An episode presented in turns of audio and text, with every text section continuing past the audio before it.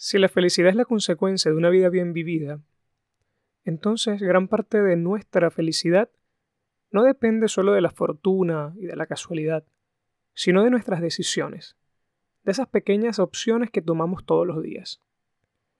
Pero entonces, ¿de verdad somos capaces de decidir correctamente? De escoger siempre lo que es bueno y correcto para nosotros. ¿Tú eres capaz de evitar las malas decisiones? Hola gente, soy Alejandro Rangel y esto es Su Justa Medida, un viaje de descubrimiento a través de un podcast donde buscamos las acciones correctas que nos lleven a la felicidad en este mundo, porque la felicidad del cielo es para los que saben ser felices en la tierra. Por eso, ríe, llora, baila, sé feliz y todo en su justa medida.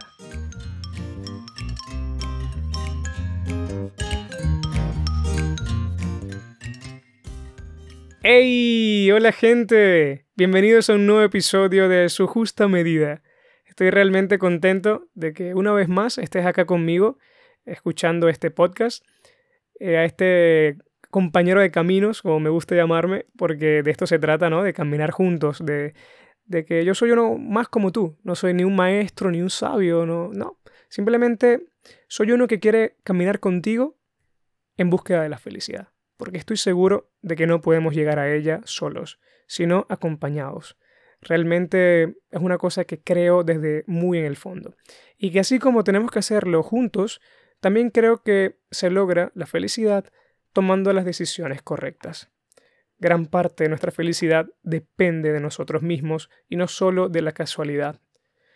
Efectivamente, no siempre somos totalmente capaces de tomar las acciones justas. No siempre logramos reconocer y buscar eso que nos conviene, eso que es lo mejor para nosotros. Yo creo que todos hemos experimentado alguna vez en nuestra vida esa sensación de arrepentimiento, ese, eso que nos viene a la mente y nos dice, uy, ¿qué hice? ¿Por qué lo hice de esta manera? ¿Por qué? Porque experimentamos dolor, experimentamos que nos hemos dañado, que nos hemos herido y que también hemos herido a los demás. Yo creo que las malas decisiones tienen ciertos factores en común. Quizás no en todos, quizás no, quizás no todas, pero yo al menos intenté sentarme un poco y ver en, retrospectiva esto en mi vida. Y me doy cuenta que a veces eh, tomamos decisiones por ansiedad, por un sentido de vacío y desesperación, por no saber controlar nuestros sentimientos, nuestras emociones, eh, o como una forma de compensar una necesidad que muy en el fondo probablemente no lo es realmente una necesidad. Es como una avalancha de sentimientos y de emociones que están allí y que no sabemos cómo gestionar. Como cuando te metes en una relación con alguien solo para sentirte en compañía y así estar tranquilo. Realmente no la escogiste a esa persona porque la querías, sino porque la ansiedad te llevó a buscar una tranquilidad en otra persona. Uy, perfecto, ya estoy con alguien, ya estoy bien. La cosa es que después te das cuenta de que la compañía y el cariño que te da esa persona, quizás, pues te sale caro. Porque terminas escogiendo a alguien que al final te termina dañando más y quedas peor de lo que estabas antes. ¿Pero por qué? Porque tú intentaste suplir una necesidad simplemente por ansiedad, por las ganas de apagar ese, ese vacío que sentías dentro. Otras veces yo soy muy consciente de que a veces me dejo llevar por la rabia, es decir, por el estar molesto. Yo, estando molesto, he tomado las peores decisiones de mi vida y he lastimado a familiares y amigos. Y no hablo de perder el control y caer en la violencia física, que a algunas personas lastimosamente les pasa. Hablo también de que a veces con las palabras y las acciones podemos lastimar muchísimo a nuestros seres queridos. Es increíble cómo una frase insignificante, entre comillas, puede infringir tanto odio en el corazón de los que amamos y luego una simple disculpa, pues no basta. Por eso sentimos ese dolor, ese arrepentimiento. A veces también me dejo hallar por la presión social. Quizás a ti también te ha pasado. Yo a veces no vivía, en algún momento de mi vida no viví una vida auténtica. Eh, yo siempre, como quizás mucho nos ha pasado, buscamos ser aceptados, ¿no? De una forma o de otra.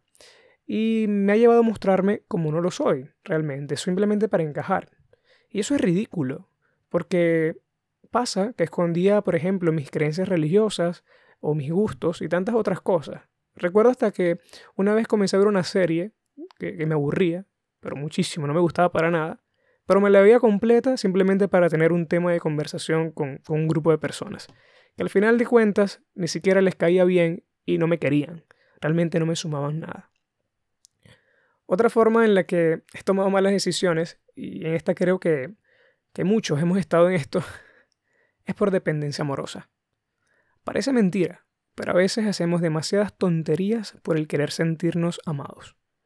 Muchas veces caemos en, las relaciones en relaciones amorosas totalmente insanas, donde llegamos al punto de aceptar todo con tal que no nos dejen. O quizás caemos en el otro rol, en este del tóxico que manipula, que lastima y que hace daño en el nombre del mal llamado amor. Y yo creo que esta, esta frase de la dependencia amorosa es, es bastante amplia. No se refiere solamente a las relaciones de pareja, sino también a las relaciones familiares y a las relaciones de entre amigos. A veces es triste ver cómo hay amigos que tienen una relación de cariño muy, muy insana, que se molestan entre ellos si, si no salen juntos o si, él, o si él o ella hacen una actividad con otra persona. Realmente a veces aceptamos estas cosas para que nos amen, para que no se vaya, para que no deje de ser mi amigo. Y realmente estás tomando la peor decisión de tu vida porque terminas siendo infeliz.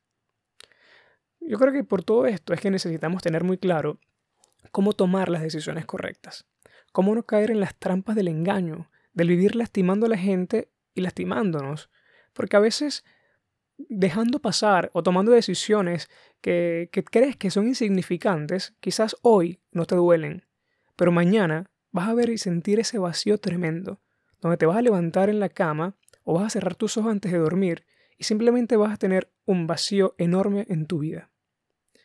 Es aquí donde entra una virtud sumamente importante para todos los filósofos, que es la prudencia. Como lo hablamos en el episodio 1, la inteligencia es el piloto de nuestro ser. Ella dirige y controla nuestro interior y nuestra toma de decisiones. Guía nuestros deseos ¿no? y nuestros ánimos, como los dos caballos de los que hablaba Platón. Pero la inteligencia necesita ser formada. Y en eso entra la prudencia. No se trata de, pensar la prudencia simplemente como tener cuidado, como ser precavidos, que sí, en parte lo es, pero debemos definir la prudencia más bien como el arte de decidir, el pensar bien las cosas en las consecuencias y ver cómo nosotros podemos responder a esas consecuencias. En un episodio es imposible poder dar respuesta a todas nuestras dudas sobre cómo tomar decisiones, pero si te puedo dar una técnica yo creo que sería esta, que al menos yo uso bastante para tomar decisiones, sobre todo cuando son muy importantes. No se trata de una fórmula mágica que funciona simplemente siguiendo una serie de pasos. Más bien se necesita de práctica y de mucha sinceridad contigo mismo para saber determinar qué es, la, qué es lo correcto, cuál es la verdad en todo esto. Y además que son pasos muy generales, no se trata de algo muy específico. Son cuatro fases que están bastante inspiradas en, la forma en que funciona un proceso judicial, cómo funciona un juicio. Imagínate que eres un abogado y que tienes que ir a un juicio. Pues en este momento vas a tener que tomar ciertas decisiones para poder defender tu caso. Pues de eso se trata esto. El primer, la primera fase o el primer paso es obtener información. Tienes que considerar todo lo que sea importante. No te quedes solo con una misma opinión. Busca otros puntos de vista. No te quedes simplemente con lo que dice tu amigo o con, lo que te dicen esas personas que están de acuerdo contigo. Busca opiniones un poquito diferentes y hasta contrarias que te ayuden a contrastar, a ponerte un poco en crisis, ¿no? Para pensar si realmente lo que crees que es lo mejor es realmente eso. El segundo paso es analizar los datos. Es el momento de abrir los ojos y buscar la verdad de pensar en las consecuencias, en aquello que podría suceder y también en cómo podrías enfrentar esas cosas. Este es el momento de la sinceridad, de analizar con objetividad, de pensar en lo que ha pasado otras veces. La experiencia es tu mejor aliada. Aquí es donde muchas veces nos ganan los sentimientos o el deseo. Hay gente, por ejemplo, que ve claramente que se va a estrellar contra el muro y acelera. Sabe que ese tipo le va a romper el corazón pero se da con todo y terminan totalmente lastimados. Pero es por eso, porque no saben sincerarse y decir esto no me conviene. Y falta el tercer paso, decidir qué hacer. Si ya tienes la información que necesitas, sabes qué lo, es lo que más te conviene y sabes lo que quieres, entonces es el momento de decidir. No te detengas por miedo o por flojera. La cosa es que siempre pensando, tenemos que también tener un tiempo. No podemos acelerar y tomar decisiones a, lo bruto, ¿no? A rápido. Pero tampoco podemos darle demasiadas largas al asunto. No te dejes paralizar por el miedo, pero tampoco te dejes ganar por el ansia de tomar una decisión. Esto lo vemos todos los días. A veces, pues nos entramos en una crisis tremenda porque tenemos demasiado miedo a tomar la decisión aún sabiendo que es lo que más nos conviene. A veces, lastimosamente, es en forma negativa, vemos cómo hay tantas personas que nos dañan o tantas cosas o personas a las que nosotros dañamos y no somos capaces de decir alto, no voy a hacer más esto, alto, no voy a permitir que me hagas más daño.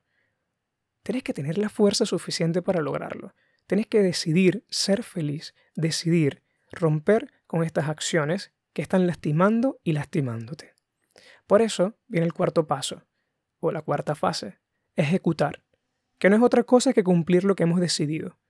A veces a pesar de que sabemos qué es lo mejor y hemos decidido, no somos capaces de llevarlo a cabo. Y si en este momento no lo hacemos, entonces los, primeros tres pasos no han servido para nada.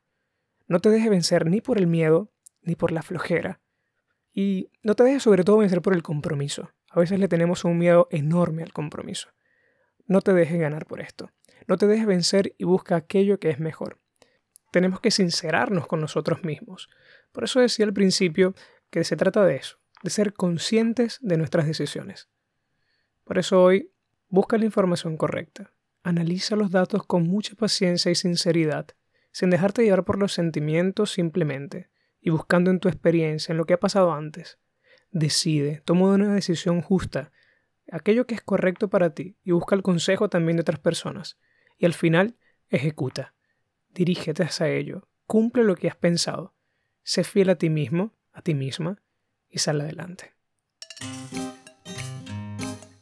Bueno gente, esto ha sido todo por hoy. Quiero darles las gracias de nuevo por escucharme y los invito a que me sigan en Instagram en arroba su justa medida. Sigamos caminando juntos y te espero la próxima semana.